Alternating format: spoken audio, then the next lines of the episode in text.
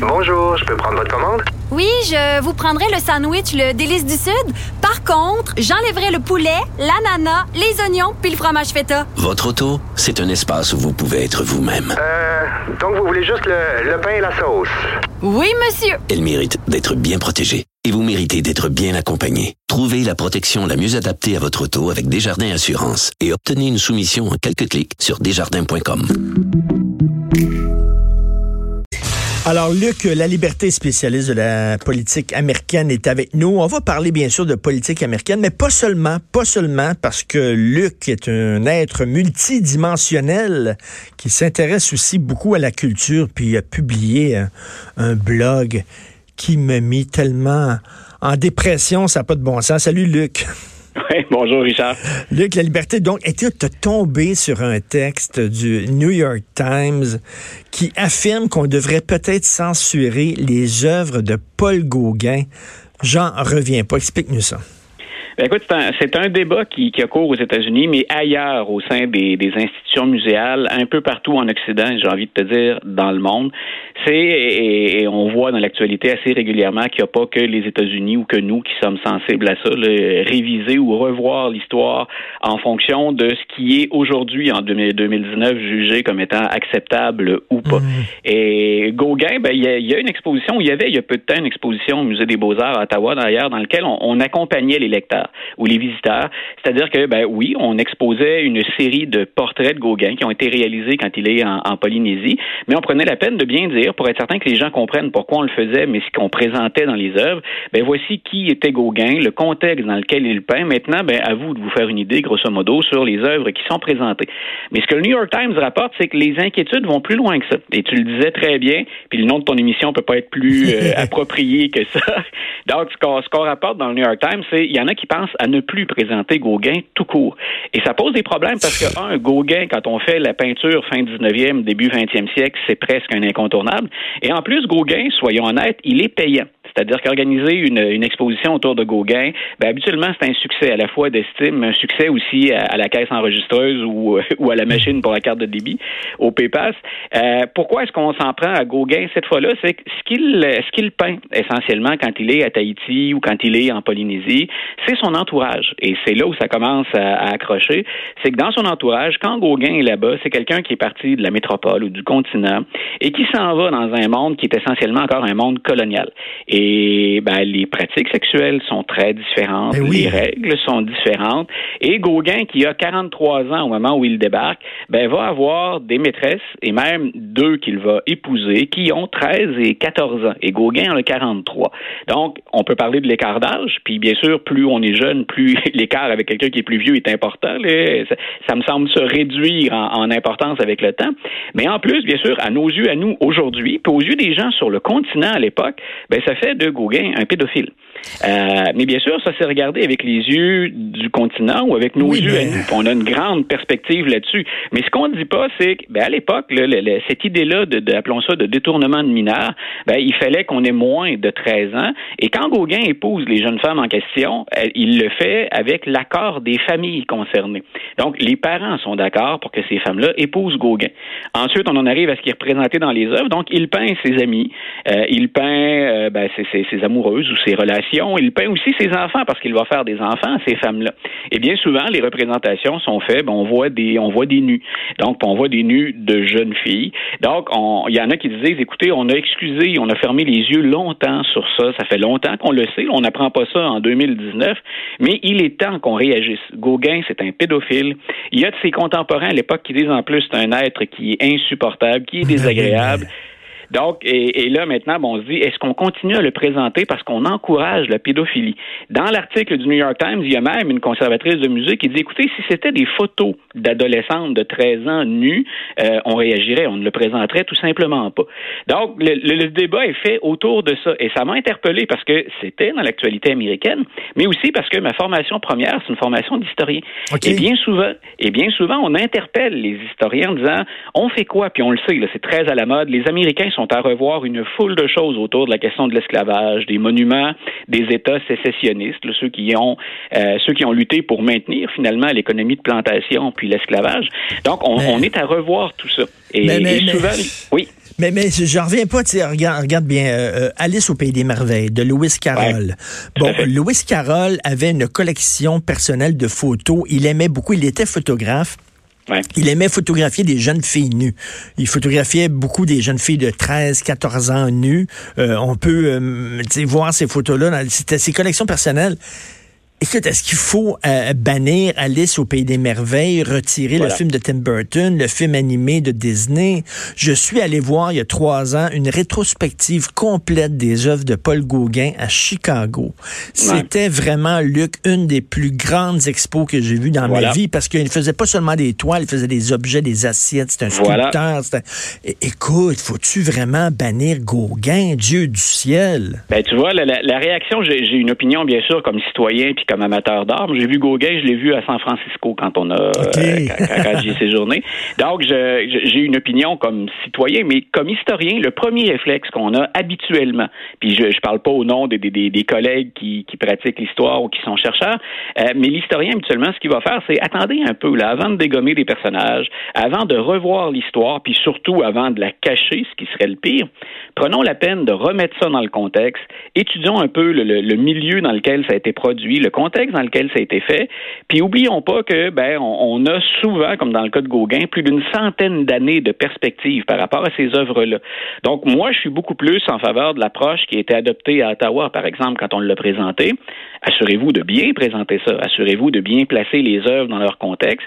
Mais ensuite, moi, je me dis que les gens sont suffisamment intelligents pour dire, ben d'abord, si, si, si, je pense que Gauguin est un pédophile et que je ne veux pas l'encourager, allons tout simplement pas voir ben, ben, l'exposition. Ben, là, euh, bon, le, le, pont Samuel de Champlain, Champlain avait une femme de 12 ans. La femme de Champlain, elle avait 12 ans. Des exemples que j'avais en tête, Richard, c'est là. Euh, puis encore là, est-ce qu'on va dégommer Champlain de, de, de, de, toute notre histoire? Encore là, il faut replacer ça dans le contexte du, du moment.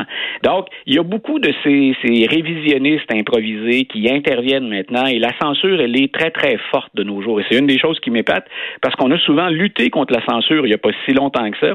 Et voilà que maintenant, au nom d'autres valeurs qui sont celles qui nous collent plus à la peau, on s'apprête à censurer encore.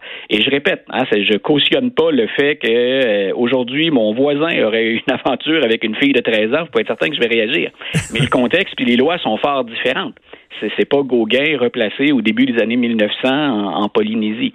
Donc, grosso modo, mon opinion, c'est ben, accompagnons les gens. C'est la job, c'est le travail de l'historien. C'est à ça qu'on sert, pas à trancher à nourrir les gens en information, puis à leur refaire le contexte de l'époque. Ensuite, bien sûr, ben, il y a toujours la sensibilité du milieu. Ah, moi, j'expliquais à mes étudiants hier en classe, si je suis dans la, si j'habite en Georgie, que je suis un noir, et que dans un parc public, il y a euh, une statue d'un général des États confédérés qui a combattu pour maintenir les ancêtres en esclavage, je peux comprendre qu'un père noir qui explique à son fils ou à sa fille euh, ce que représente le personnage qui est là, il y a un très fort malaise, et je peux comprendre une sensibilité. Et là, l'historien se retire dans ce temps-là en disant, voici, moi, je ferais ça, voici dans quel contexte ça a été fait. Maintenant, c'est à la communauté à réagir.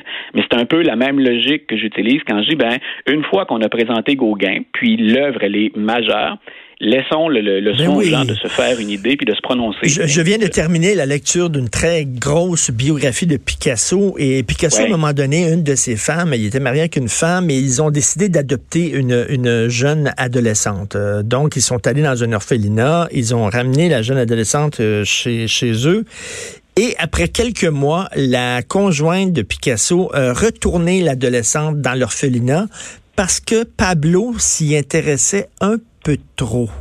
Et elle, elle aimait pas ça. Donc, est-ce qu'il faut, ça a l'air qu'il y avait des tendances aussi, est-ce qu'il faut maintenant interdire Picasso? De dire, jusqu'où on va pour relire l'histoire à, ben partir de nos, nos, lumières d'aujourd'hui, tu poses la bonne question. Je donne un cours complètement fou qui est obligatoire dans les cégeps, qui est euh, Histoire de la civilisation occidentale.